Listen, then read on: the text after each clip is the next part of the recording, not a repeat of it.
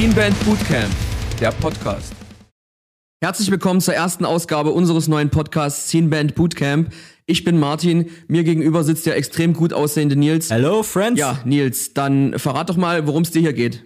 Ja, erste Folge. Ich habe mega Bock. Und zwar haben wir überlegt, ähm, dass wir auch unseren eigenen Podcast starten, wie so viele. Wir haben auch eine Band gestartet, wie so viele andere Leute.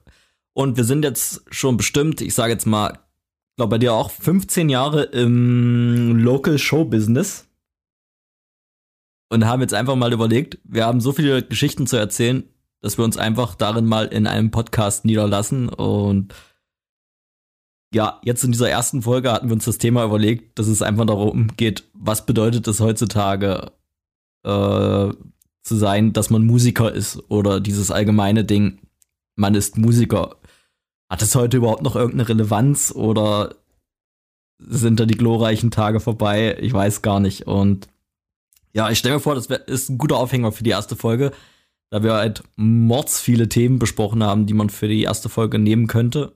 Da sagst du auch gerade was Gutes, weil ähm, auf jeden Fall werden die Stories, von, äh, von denen du gerade geredet hast, die werden nicht alle von Erfolg gekrönt sein. Was uns jetzt, denke ich mal, auch von einigen anderen Podcasts unterscheidet, die von äh, Musikern geführt werden, die schon ziemlich, äh, ziemlich weit im Business gekommen sind, sage ich mal. Genau, also das ist, das ist eigentlich die Guideline. Wir sind eigentlich der Anti-Erfolgs-Podcast. Und das macht es vielleicht sogar so, so reliable zu anderen Leuten oder zu möglichst vielen Zuhörern, weil es halt bei uns nicht darum geht, ähm, ja, ja, wir haben uns Mühe gegeben und sind äh, durch die Dörfer getourt und auf einmal waren wir big. Also das wird man bei uns auf jeden Fall nicht hören. Bei uns ist es eher so, wir touren immer noch durch die Dörfer und das kann mitunter unterhaltsamer sein als Erfolg, glaube ich. Und darum soll es hier gehen. Auf jeden Fall. Ja, Nils, ähm, am besten fängst du dann gleich mal an. Wir, äh, man muss dazu sagen, wir haben ja zusammen eine Band gegründet namens Inner Space. Und dann haben wir uns gedacht, jetzt als allererstes sollten wir mal unsere Sichtweise erklären, wie sind wir da hingekommen? vom Urschleim an. Na okay, dann äh, trage ich ja mal meinen Urschleim vor. Und zwar, ich habe, glaube ich, angefangen im Jahr 2002 Musik zu hören. Und bei mir kam relativ schnell der Funke so, ey, was die Leute da können, die da abgefeiert werden auf der Bühne, das hätte ich auch gern. Und ich habe vielleicht anderthalb Jahre vorher als wirklich als Poser und Mitläufer Musik gehört. Also wie, wie heute also noch. Über Leute, über die man sich heute aufregen will. Ja, also da kann ich noch mal ausholen. Und zwar, ich kam damals in die Schule und ich habe noch mit Lego gespielt und so weiter. Das habe ich dir auch, glaube ich, schon mal erzählt. Jedenfalls habe ich noch mit Lego gespielt und ich war noch ein richtiges Kind. Da war ich. Und ich kam in die Schule mit zwölf Jahren und auf einmal war alles anders. Da war Musik angesagt, geile Klamotten. Auf einmal war alles anders. Dann ging es auch darum, dass man schon irgendwie eine Freundin hatte und so weiter. Und das war für mich auf einmal so ultra außerirdisch. Auf einmal war alles anders. Ich war so richtig out of touch. Und das hat sich bei mir so an einem Tag ergeben. Und keine Ahnung, ich war da übelst fertig. Ich kam aus der Schule und ich habe zu meiner Mutter gesagt, alter Mutter, ich brauche Klamotten, ich muss coole Mucke hören. Wir müssen sofort ins Kaufhaus und mich irgendwie anziehen wie, wie so einen coolen Typen und ich brauche jetzt hier die neue Maxi-CD von Eminem. Ins und, Ratze rammeln. Keine Ahnung, ich brauche so, ich musste ins Dessauer Rathaus Center rammeln. Wir waren bei New Yorker und wir waren im Rathaus Center Schauland. Der kam raus, ich war angezogen wie, wie äh, Jay-Z und hatte Maxi-CDs von den drei angesagtesten Rappern in der Tasche. Ich habe mich zu Hause vom Spiegel angeguckt. Ich sah halt aus wie verkleidet und mit der Mucke konnte ich auch nichts anfangen. und dachtest dir, geil, geiler Typ. Ich dachte mir, boah, ich sehe aus wie ein Lappen. Ich habe keine Ahnung von der Mucke, aber ich werde in der Schule nicht dumm gemacht, weil ich mitreden kann.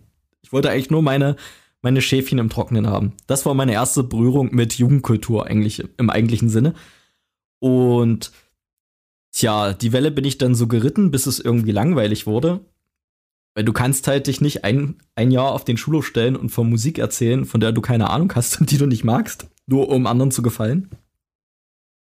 Ja, ich habe dann relativ schnell gemerkt, dass ich irgendwie dann sehr Gitarrenmusik-affin wurde und ich mochte dann halt viele, viele Pop-Punk-Bands, die Anfang der 2000er angesagt waren, Sum 41, Blink 182 etc. Das war dann schon eher mein Vibe. Damit konnte ich mich äh, eher identifizieren als mit diesen ganzen Beef-Rappern etc. Und damit bin ich dann, sage ich mal so, in Gitarrenmusik eingestiegen. Hab dann auch Gibt's da zufällig noch Fotos schon, wie du eine Baggy anhast? Das würde mich ja. Da müsste ich mal schauen. Auf jeden Fall nicht im Internet, da habe ich aufgepasst. Dann sorg mal dafür, dass das jetzt ins Internet kommt.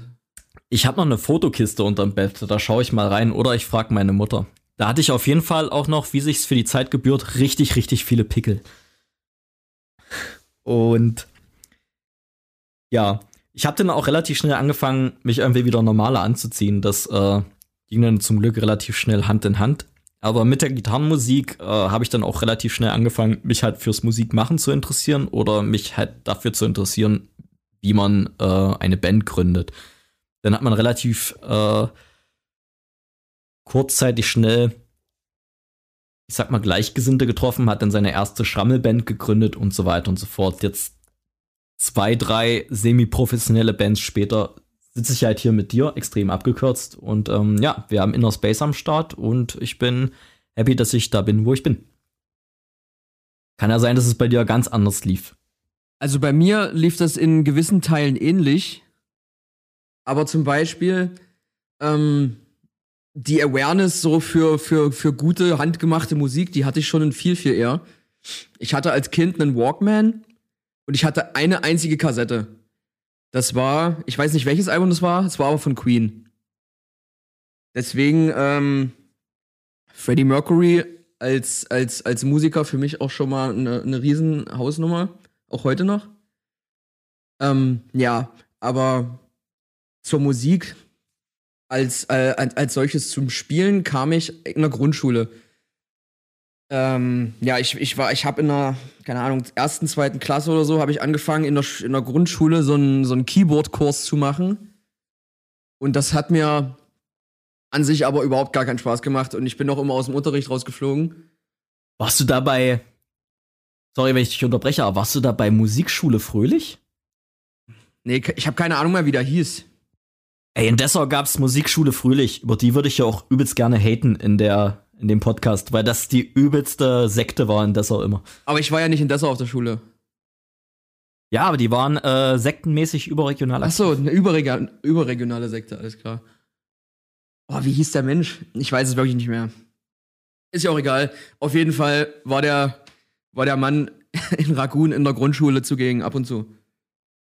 Ja, wie gesagt, lief nicht so gut für mich, habe ich dann gecancelt.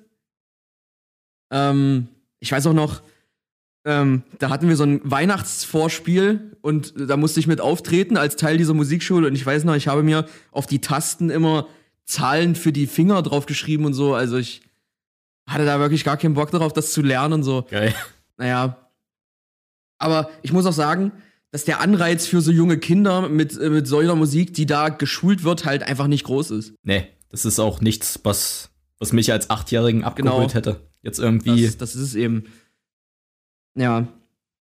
Dann, ähm, witzig, dass du das mit diesem, mit diesem, mit diesem Hip-Hop-Trend sagst, als hier so 50 Cent und, und so äh, und Eminem gerade groß waren zu dem Zeitpunkt.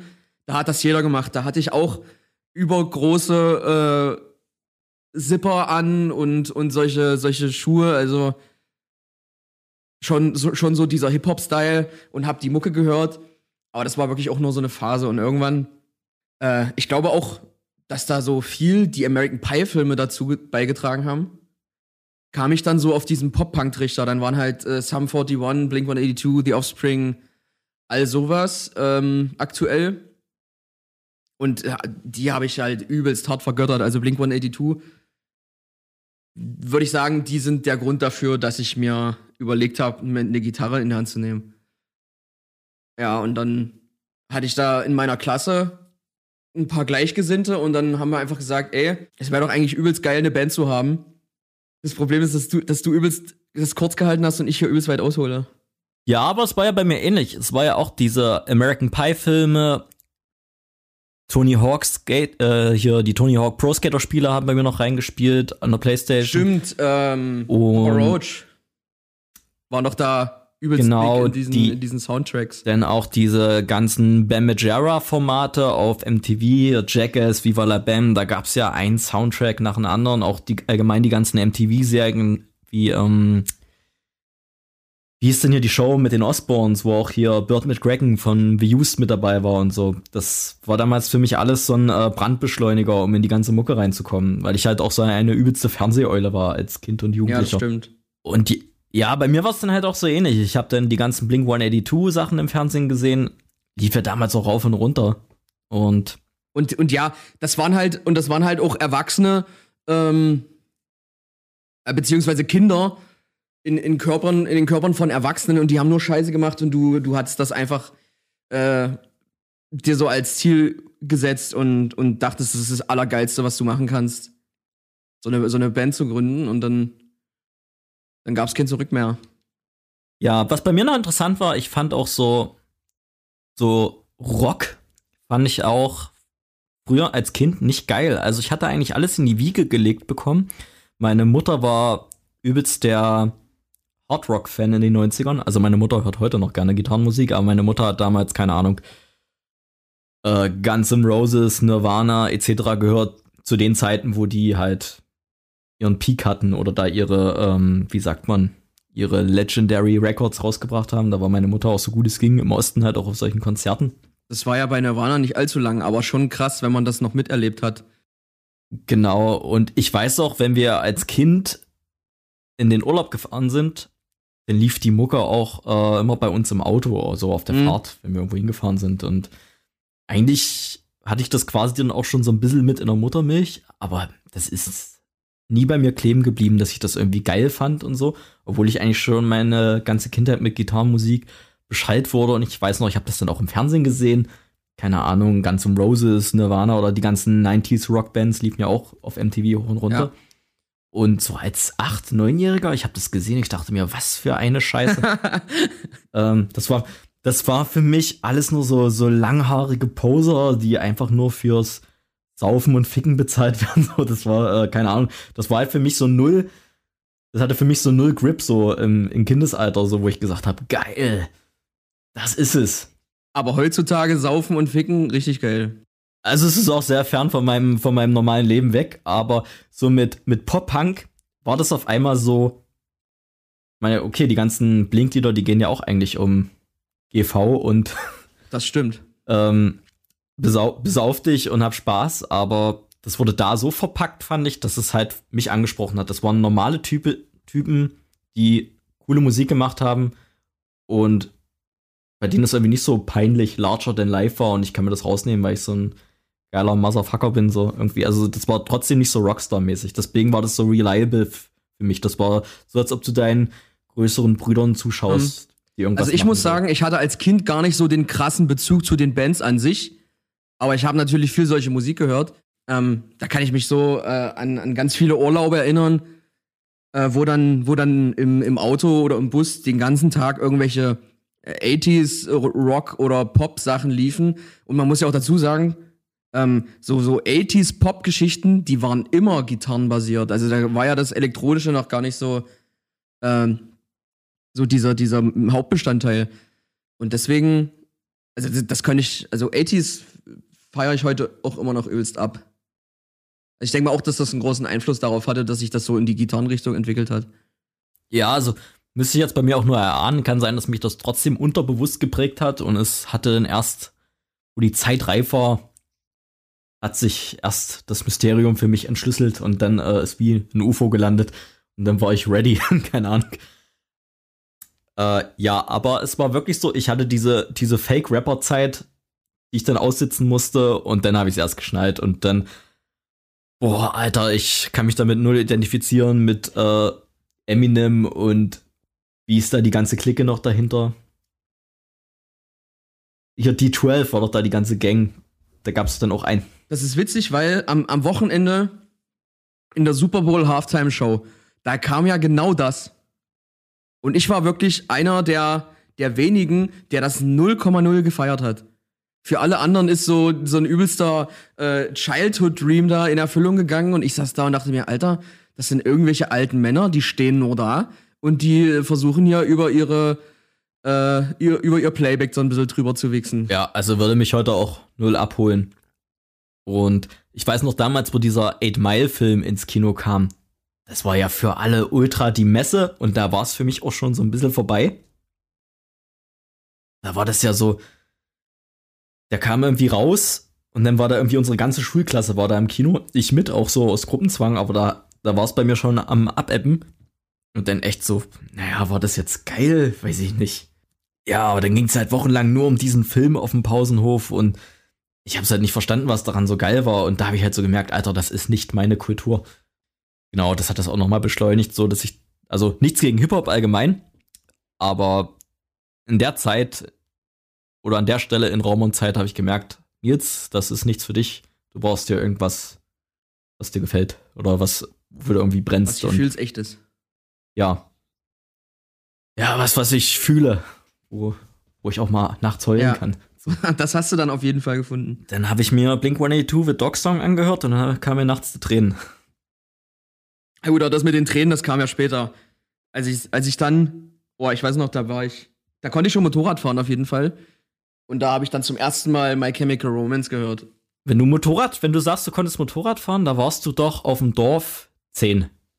Okay, dann sage ich, ich durfte Motorrad fahren. Da war ich 16 oder so. Von deinem Vater. Achso. Von meinem Vater aus durfte ich. das durfte ich schon eher. Aber äh, ich wurde nie erwischt. Da kann ich auch erzählen, also bei mir war, wie gesagt, Blink 182 war so der Katalysator und ich habe mir eine CD gekauft von dieser äh, Kloofing-Line, Atticus Kloofing. Ja. Und da waren sie dann alle drauf, äh, Finch, The Used, Glassjaw und so weiter. Und da habe ich dann meinen äh, Fuß in die Emo-Schiene gekriegt, weil es war härter als Pop-Punk, aber hatte nicht diesen Cringe von New Metal, den ich damals schon nicht mochte. Weiß nicht, ob du das auch so. Na, okay, also Linkin Park war ich auch, hatte ich auch eine Phase. War ich nicht ganz so, so schlimm, aber ich, so, so Korn und System of a Down, da werden mich jetzt alle hassen, habe ich nicht so gefühlt damals. Habe ich nie gehört. Es gibt echt richtig viele Bands, die ich nie gehört habe. Und die aber übelst krass Fame sind. Und ich fand bei diesen Emo Screamo so, die hatten dann so, so eine Härte von, äh, von New Metal, also war ja härter als Pop-Punk, weil die halt auch ihre Schreiparts hatten und das war dann auch bestimmt mal in Drop D gespielt, gerne und oft. Das war dann schon eine Ecke heavier als Pop-Punk, aber ich fand, das war halt, kam halt von Herzen. Das hat mich mehr getoucht als äh, New Metal damals. Aber ja, erzähl weiter bei dir. Bei dir kam dann straight MyCam nach, nach Blink. Ja, kann man so sagen. Ähm, oh, ich, ich, wie bin ich darauf aufmerksam geworden? Das, das, muss, das muss das Video gewesen sein, wo die hier an diesem Grab stehen. Das war auf jeden Fall der Song Helena. So bin ich auf die Band gekommen. Ja, und dann führte eins zum anderen, dann bist du da so ein bisschen drin, dann, dann feierst du so Bands wie Sausin und sowas. Sch schlägt ja auch so ungefähr. Sausin. Sausin und, und äh, Yellowcard, dies, das. Und dann äh, fand ich, äh, weil ich ja gerade sagte, Linkin Park, das war so für mich der Übergang zwischen Pop-Punk, Emo-Core, Screamo-Kram zu, zu Metal. Weil dann kam hier so Linkin Park und dann kam immer eins härter, Bullet for My Valentine und dann kam auch irgendwann schon Bring Me the Horizon. Ich weiß noch, als ich das erste Mal Bring Me the Horizon gehört habe, habe ich gesagt, Alter, was ist das für eine Scheiße? Also da konnte ich mit, mit Geschrei halt wirklich noch überhaupt nichts aus, äh, anfangen in dem Ausmaß. Aber ja, es wurde irgendwie bei mir immer ein Step härter. Ja, das war bei mir ähnlich. Ich hatte noch das das Glück, ich weiß nicht, wie es bei dir war, da haben wir, glaube ich, nie unsere Konzerterfahrungen so verglichen. Aber ich hatte noch das Glück, ich kam 2003, kam ich auf diesen, da habe ich mir den Emo-Schuh angezogen. Und ich hatte noch das Glück, ich sag's mal das Glück in Anführungszeichen, ich habe noch so Bands wie My Chemical Romance, The Used, Finch, die habe ich alle noch vor 200 Leuten gesehen in einem kleinen Club. Und das ging ja danach ultra durch die Decke. Also von My Chemical Da bin ich ein bisschen neidisch auf jeden Fall. Von My Chemical Romance, da war ich 2004 im Knackclub und da waren 100 Leute. Alter. Da habe ich noch Fotos. Da ich noch Fotos, erste Reihe, äh, Girard Way stand. Aber gut, 2004, was hatten die dann für Songs raus? Da war das auf jeden Fall, Three Cheers war da noch nicht draußen. Doch, das war schon draußen, das kam gerade raus. Wirklich? Ja. Ah ja gut, bin ich dumm, ja klar. 2004, da war ich ja auch schon 14, 15. Das kam gerade raus und äh, ja, da waren 200 Leute. Ich habe äh, die Fotos habe ich noch, richtig geil. Und ich weiß noch richtig peinlich. Ich habe äh, Joao Way an der Hose gezogen und habe geschrien, dass ich es übelst feier. und er hat gesagt, verpiss dich, du Wichs. Ja, das war bestimmt übelst die Scheißshow für den, weil ich in der ersten Reihe stand, aber Alter, das ging ultra ab. Ich hatte da auf jeden Fall mein keine Ahnung. Mein Emo-Gasm hatte ich da auf jeden Fall. Das wurde auch nie getoppt. Die haben dann ein halbes Jahr später, haben die dann im SO36 gespielt. Und da hast du dann gemerkt, da hatten sie ihren äh, Breakthrough und das war dann schon so ein bisschen. Ja, das ist ja schon so ein Tausender-Venue, oder? SO36? Ja, das haben die da auch dann gepackt und äh, da hast du schon gemerkt, okay, das wird jetzt eine größere Band. Und ähm, als ich die das erste Mal gesehen habe, hast du so gemerkt, okay, das ist jetzt, keine Ahnung, lösen die sich nächste Woche auf, weil es nur äh, eine Eintagsfliege war oder wird das jetzt big? Also wusste da auch noch keiner. Aber ja. Ah, okay. Mein erstes Konzert war, also mein, mein erstes großes Konzert, da war ich 16. Und da sind wir nach Berlin zu Angels and Airways gefahren. Im, äh, Im Postbahnhof, weiß nicht, ob du das noch kennst. Auf jeden Fall, wenn ich das mit heute vergleiche, ähm, da du so ein, so ein Tor vor so einem Hof, wo es dann zum Club ging und dieses Tor war zu. Und dann haben die an äh, Zeitpunkt X haben die das Tor aufgemacht und alle sind wirklich ähm, wie angestochen auf diesen Hof gerannt und haben versucht, da in die erste Reihe zu kommen. Und da habe ich es auf jeden Fall auch noch probiert. Ich weiß noch, ein Kumpel von mir, der hatte zehn Cheeseburger in seinem Rucksack während des Konzerts. Warum? Warum? Am, am Postbahnhof war ein McDonalds. Er dachte, ey, 10 Euro, 10 Cheeseburger, richtig geil. Und dann sind wir in das Konzert und er hatte die ganze Zeit seinen Rucksack auf. Ich kann mir nichts Unnötigeres vorstellen, als bei einer Show 10 Cheeseburger im Rucksack zu haben. Egal, egal warum auch immer. Er hat danach auf jeden Fall noch welche davon gegessen. Geil. Also Felix, Grüße gehen raus. Ich habe auf jeden Fall auch einmal eine geile Konzerterfahrung war 2006. Ich glaube Februar 2006. Ich kann das nachschauen. Da haben im Magnetclub in Berlin. Ja, ich glaub's dir sonst nicht. Im Magnetclub in Berlin haben gespielt Underoath, Roses Are Red und The Hurt Process. Und da waren auch, da waren auch nur 150 Leute. Und da waren wir auch noch nicht 18. Und der Plan war, da hinzufahren, uns halt die Show zu geben und wir waren noch nicht alt genug, die Aftershow-Party zu besuchen, aber wir hatten Angst, in Berlin auf dem äh, Bahnhof rumzuschimmeln, um mit dem ersten Zug früh wieder nach Hause zu fahren. Und der Plan war es dann, uns auf der Aftershow-Party zu verstecken als irgendwie 17-Jährige und dort auszuharren bis früh um fünf und dann mit dem ersten Zug äh, nach Hause zu fahren. Da weiß ich noch, da lag ich mit, äh, mit Dave, Grüße an Dave, da lag ich mit Dave noch hinter den Sofas im Magnetclub und wir haben da gepennt und haben da quasi die Nacht ausgeharrt auf irgendeiner Elektroabsturzparty. Hä, und das hat niemand gemerkt, oder was? Natürlich hat das jemand gemerkt. Da kam eine Seekuh nach einer halben Stunde und hat gesagt, verpisst euch, ihr Kids. Eine Seekuh kam an. Und äh, ja, dann haben wir trotzdem die Nacht auf dem ähm, Berliner Bahnhof verbracht. Aber keine Ahnung, da waren Underoath noch richtig on fire. Die haben da auch gerade dieses We're Only Chasing Safety Album rausgebracht und das war für mich damals auch eine übelste Granate. Und ähm, ja, die Show hat auch alles abgerissen, also da war ich auch beyond the moon. Ja, also das war auf jeden Fall so, so die Zeit irgendwie auf Bahnhöfen schlafen und äh, irgendwie so das letzte Hemd für Shows geben. Das war für mich damals so der Inbegriff des Fanseins, so ein bisschen. Ja, und, und heutzutage, was hörst du heutzutage für Musik? Ich würde sagen, es ist 50-50. Äh, also nicht 50 Cent. Ähm,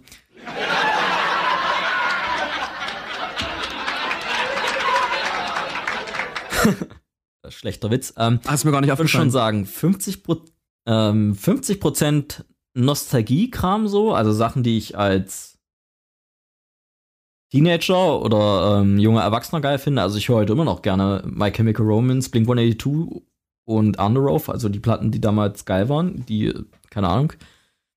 Das äh, lege ich auch immer noch gerne auf und freue mir richtig einen ab. Und ja, keine Ahnung, das hat sich bei mir halt immer so, immer so weiter verschachtelt, so, so ein bisschen in, Ex, sag jetzt mal, in das äh, Avantgarde oder in das äh, Extremere auch ein bisschen. Also, ich höre auch immer noch gerne Pop-Punk. Finde aber so irgendwie, dass da gerade nichts Heißes kommt, was mich so richtig abholt oder wo ich sage, okay, das ist richtig fett. Also jetzt so schon seit ein paar Jahren. Ich fand jetzt so diese äh, Story so far Stage Champs Phase fand ich halt auch sehr geil, sehr interessant. Aber ich fand so, da war irgendwie ab 2015, 2016 war der der Ofen irgendwie aus. Also keine Ahnung, wie du dich da fühlst, aber ja, seitdem fühle ich mich halt so auch so sehr härtere Musik hingezogen. Also ich höre sehr viel Death Metal, ich höre sehr viel Grindcore, ich höre sehr viel Mathcore. Ich höre auch sehr viel ja, Sachen dazwischen oder Sachen, die nicht in Schubladen spielen, was so ein bisschen interessant ist und was ich nicht jeden Tag höre. Also ich höre mit mir gerne, ja, Forward-Thinking-Sachen an, würde ich fast meinen, ohne mich damit irgendwie cool zu fühlen. Aber ja, aber das hat mich halt auch ziemlich dazu bewegt, ähm, jetzt die Inner Space Band halt voranzubringen, weil ich einfach wieder Lust auf was Härteres hatte oder was, ja, mehr Ecken und Kanten hat, wie man so schön sagt. Klingt auf jeden Fall, als würdest du dich ziemlich cool fühlen. Ja, damit fühle ich mich cool, um es den Leuten richtig unter die Nase zu reiben, führen wir jetzt hier diesen Podcast, um der ganzen Sache noch die Krone aufzusetzen. Als würden wir mit unseren Merch-Posts nicht genug nerven. Machen wir das jetzt. Als ob ich mich mit dem Merch nicht schon dumm und dämlich verdienen würde, mache ich jetzt auch noch den Podcast. das stimmt, wir sind so stinkreich, das könnt ihr euch nicht vorstellen. Genau, aber wie ist bei dir? Du hast, du hast auch mit, der, mit derselben Mucke angefangen, die du vielleicht heute immer noch hörst, wie ich. Und ähm, ja, bist du, bist du darauf jetzt richtig klatschen geblieben und äh, sagst du immer noch, das ist die Messe oder hast du dich weiterentwickelt? Ähm, ich glaube auf jeden Fall schon. Ich war früher auch so ein richtig engstirniger Typ, glaube ich. Als so diese, diese, diese Metalcore-Phase losging, wo dann hier alle Bring Me the Horizon, Architects und Co. gefeiert haben. Da habe ich, glaube ich, fast nichts anderes gehört. Aber mittlerweile höre ich so viel Musik, ähm, die vor allem auch du, glaube ich, richtig hassen würdest. Also, keine Ahnung. Also, ich, ich höre alles, was mir irgendein äh, gutes Gefühl gibt. Ob das jetzt, es, es kann ja kann natürlich auch traurig, äh, Trauer sein und sowas. Aber ähm, ich höre halt auch übelsten Mainstream-Pop. Also, weißt ja, bin bekennender Billie Eilish-Fan. Justin Bieber feiere ich auch. Also davor schrecke ich auch nicht zurück. Taylor Swift, richtig geil. Ähm, ja, ansonsten. Gibt es denn irgendwas, wovor du nicht zurückschreckst? nee, aber also so, zum Beispiel an solche richtig extremen Sachen komme ich nicht ran. Ich höre ich höre halt viel so immer noch so Emo-Bands, die, die, die machen ja heute, heutzutage auch mehr mit Geschrei. Also alles, was früher Metalcore war, ist heute mehr oder weniger entweder nur noch Clean Gesang oder die machen jetzt so, so ein bisschen heutzutage wieder so ein bisschen so ein Emo Emo-ish Zeug. Also zum Beispiel so The Plot in You für mich ein gutes Beispiel. Ja, aber die mag ich halt auch, weil der, weil der Sänger kann's halt ultra. Ja, also The Plot in You ist für mich so ein richtiger Melting Pot von, von Mucke, die ich feier, glaube ich. Da sind wirklich alle Stil drin. Ja. Also ich höre viel, viel sowas. Äh, ja, oder sowas uh, Holding Absence-mäßiges.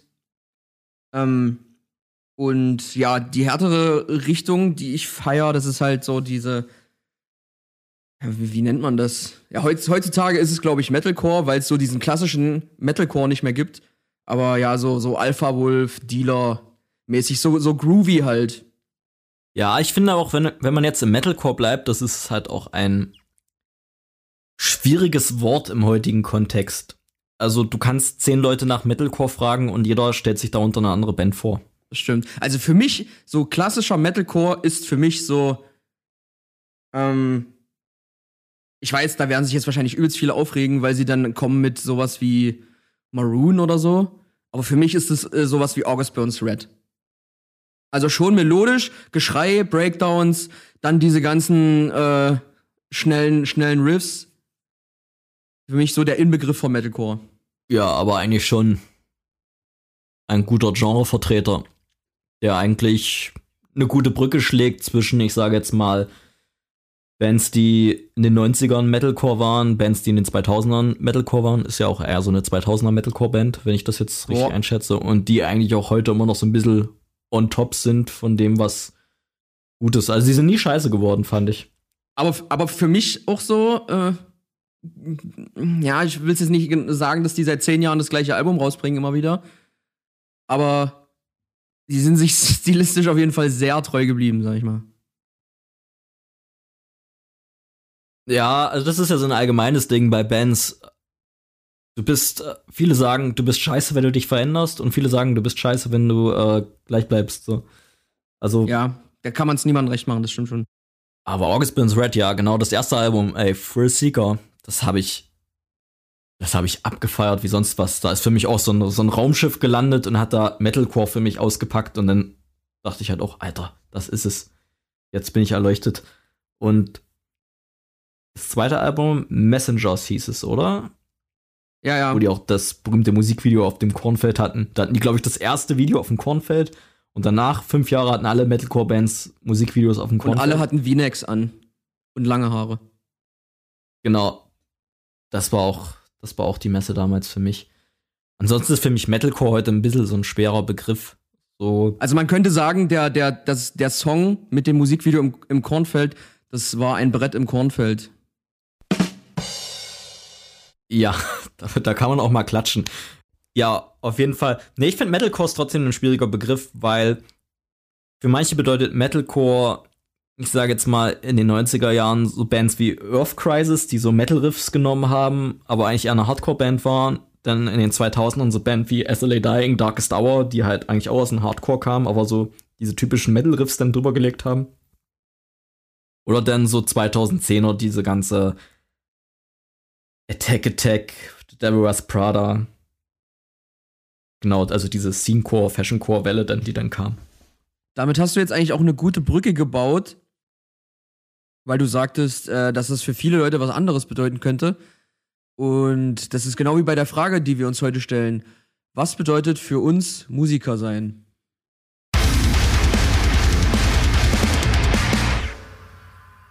Genau, äh, was bedeutet es heute für mich Musiker zu sein? Ich hätte gesagt, wenn du mich 2005 gefragt hättest, wäre es für mich mehr ein Beruf gewesen. Ich weiß zum Beispiel, mein ähm, Bassgitarrenlehrer von damals, der hat zu mir auch gesagt, er ist Musiker. Und dann war das für mich vollkommen klar, dass das auch ein Beruf ist. Wenn du mich heute fragst, bedeutet das für mich eher ein richtig, richtig geiles Hobby, das sich auch selbst finanziert, wenn du es gut anstellst. Und wenn du es richtig, richtig gut anstellst, dann wirft es für dich auch was ab. Das bedeutet es eigentlich für mich heute, Musiker zu sein. Und ich stelle mir eigentlich auch vor, wenn Musiker sein dein Beruf ist, dass es in mehreren Fällen oder in neun von zehn Fällen sogar beschissener ist als ein Hobby. Weil du das einfach auf Krampf machen musst. Einfach, dass du deine Kohle verdienst und oft vielleicht sogar auch nicht. Genau, gut. sobald du mit irgendwas Geld verdienen musst, ist es dann halt einfach kein Hobby mehr.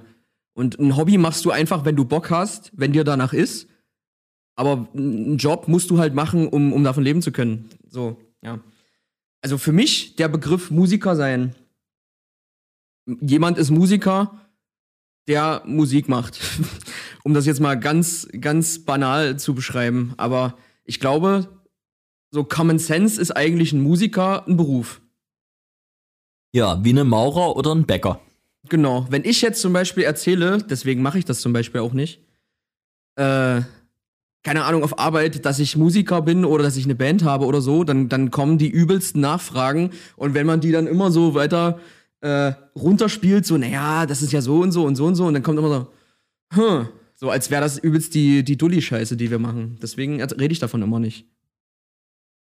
Ja, also wenn ich mit Freunden, Familie, Bekannten sonstigen Leuten rede, sage ich auch nicht, dass ich Musiker bin. Ich sage eigentlich immer lieber, ich bin in einer Band oder ich spiele in einer Band. Das klingt in unser, aber in unserem Alter kann das auch schon mal ein bisschen, ein bisschen lächerlich klingen. Aber naja. Wir ziehen das durch. Ja, es kommt natürlich auch immer ein bisschen, es kommt auch ein bisschen drauf an. Also, wenn ich einem Fremden begegne, sage ich nicht, hallo, ich bin Nils und ich bin in einer Band. Also, so aufdringlich bin ich da auch nicht.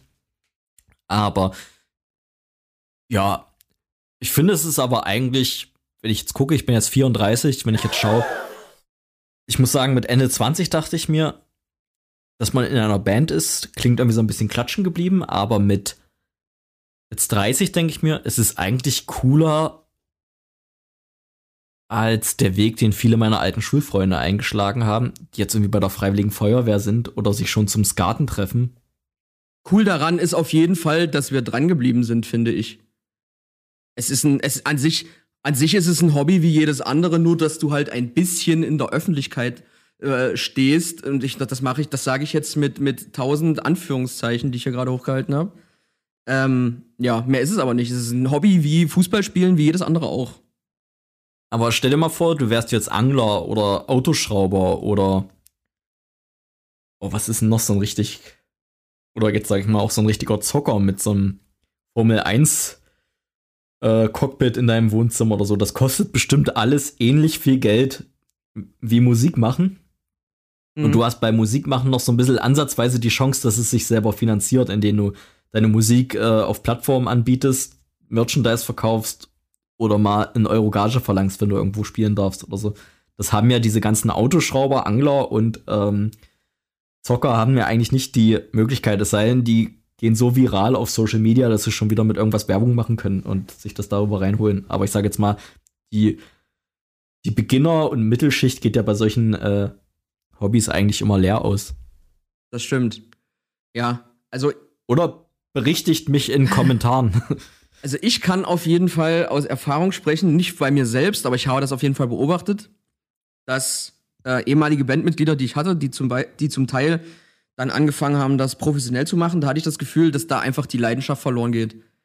Da hieß es dann immer, naja, ich könnte jetzt schon diese Show spielen, aber in der Zeit könnte ich halt auch irgendeine Show spielen oder irgendeinen Song schreiben oder, oder, oder irgendeine andere Sache machen, mit der ich halt Geld verdienen kann.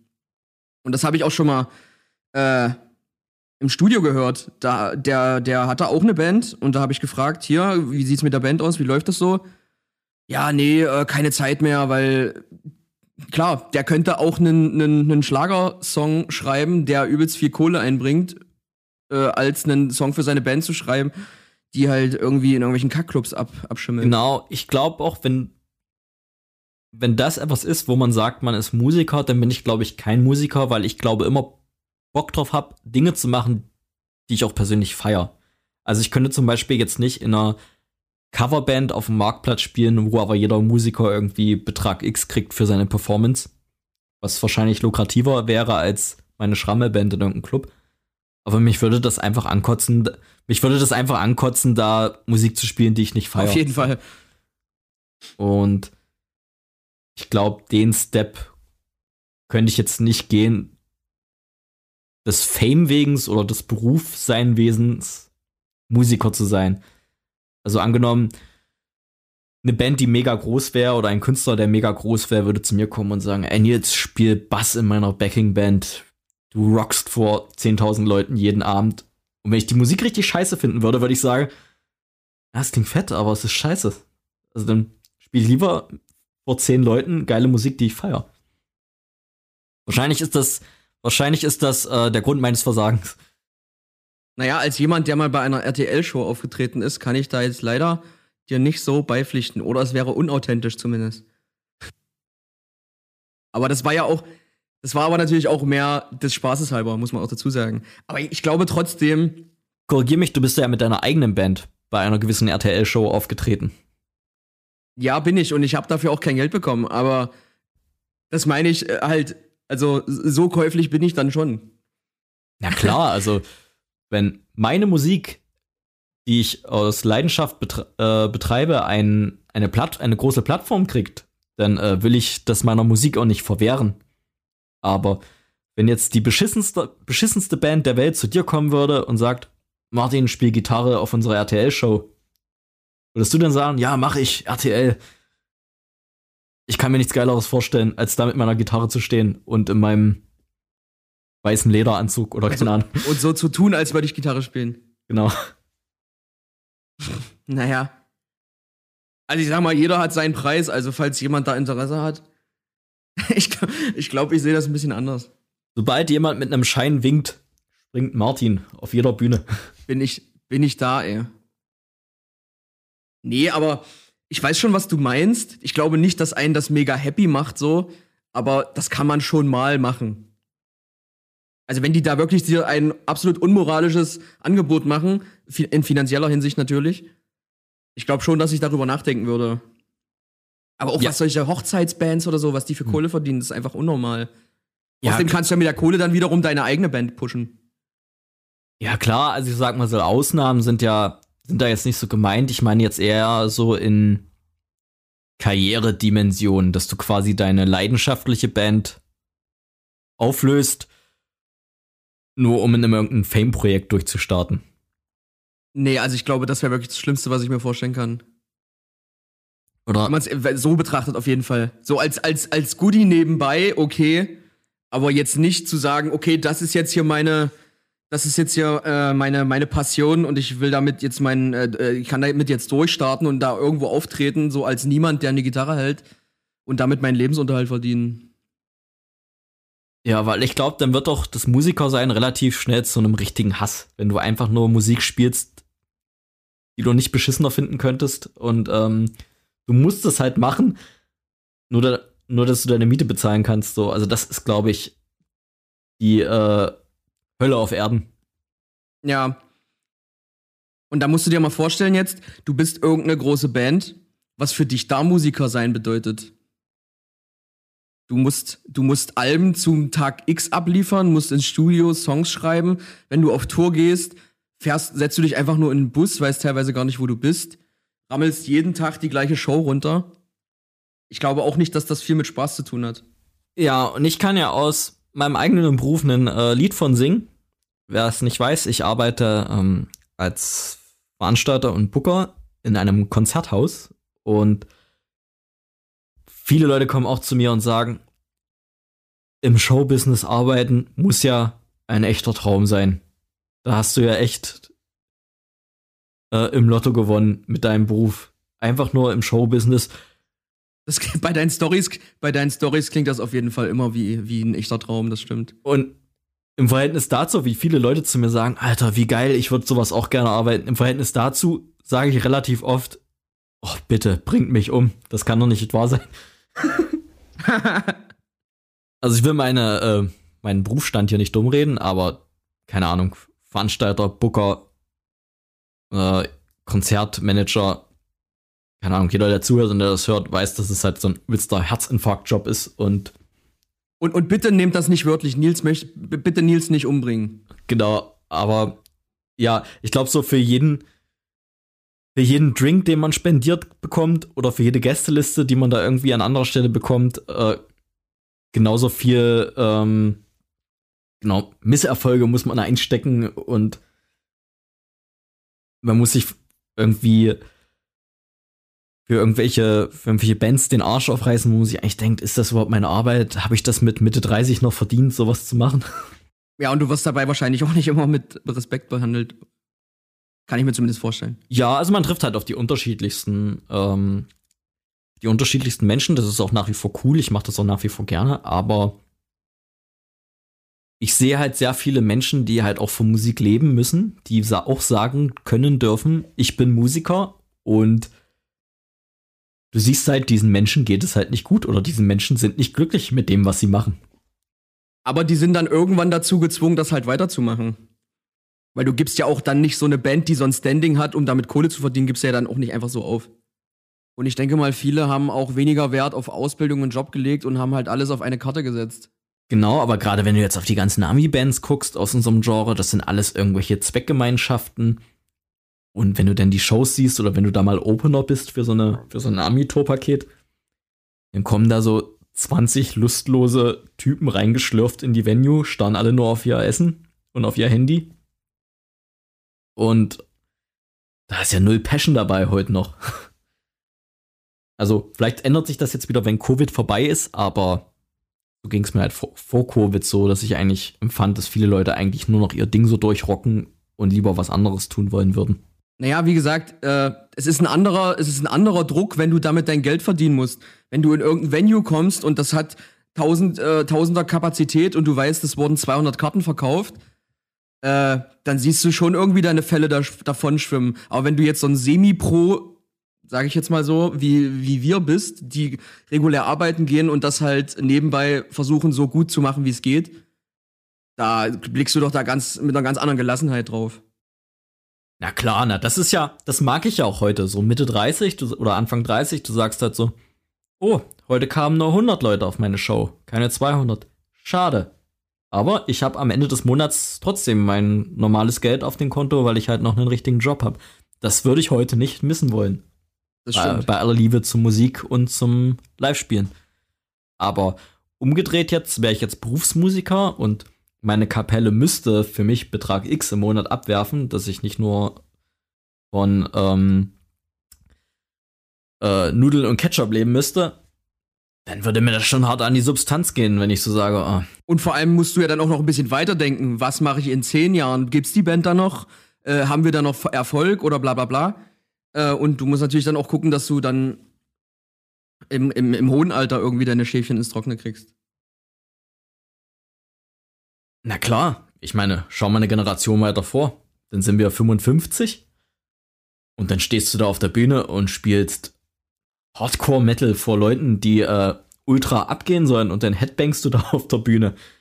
Da bist du ja äh, ein Pflegefall hinterher und musst zur Physiotherapie oder wir brauchen einen Backstage-Masseur, der uns ready macht, dass wir. Ja, es, es klingt auch für mich total unreal, dass irgendeine Band, die so eine Mucke macht, wie wir sie hören, jetzt keine Ahnung, äh, Emo, Screamo, Metalcore, Hardcore und so weiter, dass da irgendwelche Menschen auf der Bühne stehen, die über 50 sind, weil das war ja irgendwie immer so eine Musik für, für junge Leute. Habe ich das Gefühl. Aber ich würde als Hoffnung und als, als Hoffnung und als Schocker zugleich möchte ich einwerfen, dass Jared Leto von 30 Seconds to Mars ist äh, 50 geworden vor Was? kurzer Zeit. Ja, ohne Witz. Okay, das ist sick. Jared Leto ist 50. Der sieht so aus wie Ende 30, Anfang 40 oder so. Auf jeden Fall. Ich habe das auch mal zurückgerechnet neulich, weil mich das irgendwie interessiert hat auf Wikipedia. Und als diese ganzen super Emo für die Seconds to Mars Videos rauskamen, war der schon 35. Wirklich? Wirklich, schau das nach. Das bedeutet, das bedeutet, wir können es immer noch schaffen. Das bedeutet, wir können immer noch super Emo rumlaufen mit Kajal und rot, schwarz, pink gefärbten Haaren und können sagen, Alter, was machst du mich dumm? Guck auf Jared Leto, der hat das erfunden. Ja, geil. Da habe ich ja noch ein paar Jahre bis Mitte 30. Ja, bis dahin will ich es geschafft haben, auf jeden Fall. Ja, also, Und ein Kajal kaufe ich mir auch morgen sofort. also auf jeden Fall, ich finde, für mich bedeutet Musiker sein mit Mitte 30 ein geiles, sich selbst finanzierendes Hobby, was mega Spaß macht. Was ähm, mich irgendwie frisch und in Anführungszeichen jung hält. Und ja, und ich muss nicht von leben und es stresst mich nicht. Auf jeden Fall. Ich meine, sicher, ich steck da, ich steck da Herzblut rein, Leidenschaft, ich mache das so gut ich kann. Aber wenn man da jetzt einen Misserfolg einsteckt, wie eine Single, die nicht gut ankommt oder boah, total banale Dinge, ein Shirt-Design, das sich nicht gut verkauft oder eine Tour, die nicht gut besucht Apropos ist. Inner Space hat ein neues Shirt-Design. Fahr fort. Oh ja, check, check das aus. innerspacehardcore.bigcartel.com Ähm, egal. Jedenfalls, das bringt mich nicht mehr um. Da komme ich nicht in Rage. Wie mit Anfang 20. Da hat mich auch alles in Rage gebracht mit meiner Band damals. Wir haben irgendeine geile Show nicht bekommen. Ich habe gedacht, jetzt geht die Welt unter. Irgendein Mitmucker in meiner Band ist ausgestiegen. Oder hatte keine Zeit für ein übelst geiles Konzert oder so. Genau, oder ich fahre lieber mit meiner Freundin nach Holland, weil eine wichtige Supportshow nicht äh, doch so wichtig war. Schüsse wurden gefeuert. Genau, genau. Solltest du es hören, äh, ich denke täglich dran. Ich auch, by the way. Das hat mir in meiner, in meiner Vita sehr gut getan. genau, darauf gehen wir vielleicht noch mal äh, wann anders ein.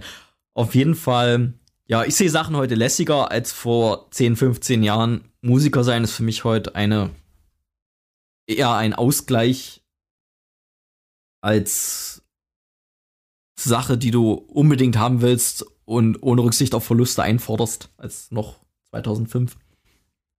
Genau, ich denke, das ist eigentlich ein gut, gut gesagt. Ich weiß nicht, wie es bei dir ist. Na, für mich ist es halt auch noch, da ich halt so Hauptsongwriter bin in beiden Bands, mehr oder weniger. Für mich ist es halt auch noch mal kreativ ein, ein riesiger äh, Punkt, um, um, um so Gefühle zu kanalisieren oder so. Ich, ich fahre so oft Auto und denke mir, oder habe irgendeine, habe irgendeine Songidee oder irgendeine Melodie im Kopf und so und dann fahre ich nach Hause oder ich mache mir sofort eine Sparnachricht auf meinem Handy und dann sitze ich da stundenlang und ja, und das, das ist einfach geil, das macht mir Spaß. Und alles andere, was die Band so betrifft, was man halt plant, das sind immer so Sachen, auf die man sich freuen kann. Gerade auch jetzt in solchen Zeiten, wo absolut überhaupt nichts äh, äh, sozial, sage ich mal, jetzt stattfinden kann, ist es für mich immer ein Highlight.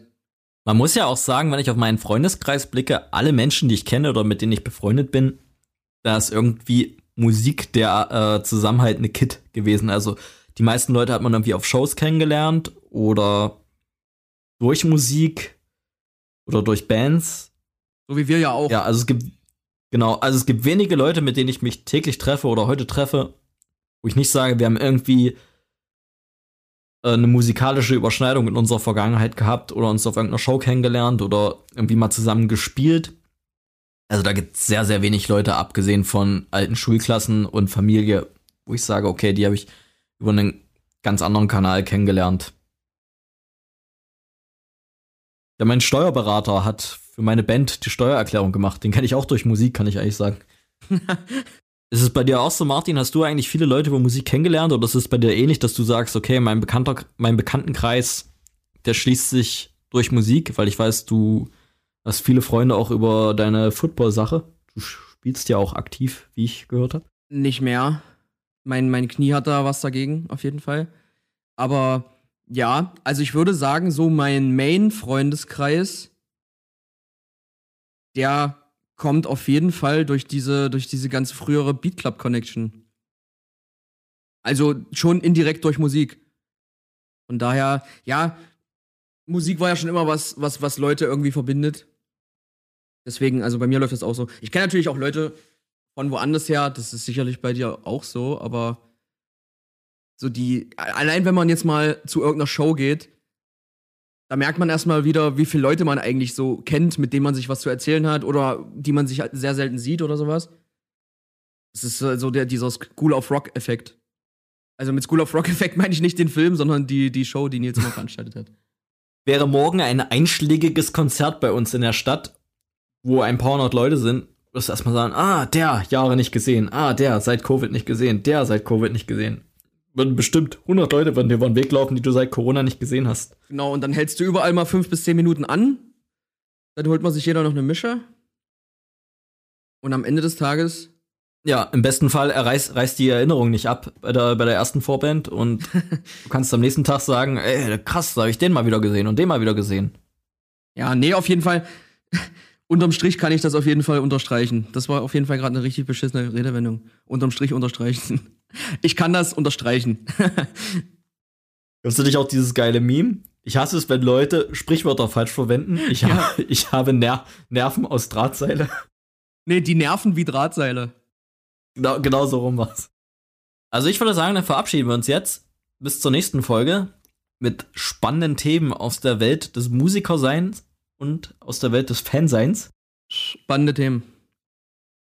Alles klar, dann bis zum nächsten Mal beim Scene Band Bootcamp Podcast. Ciao.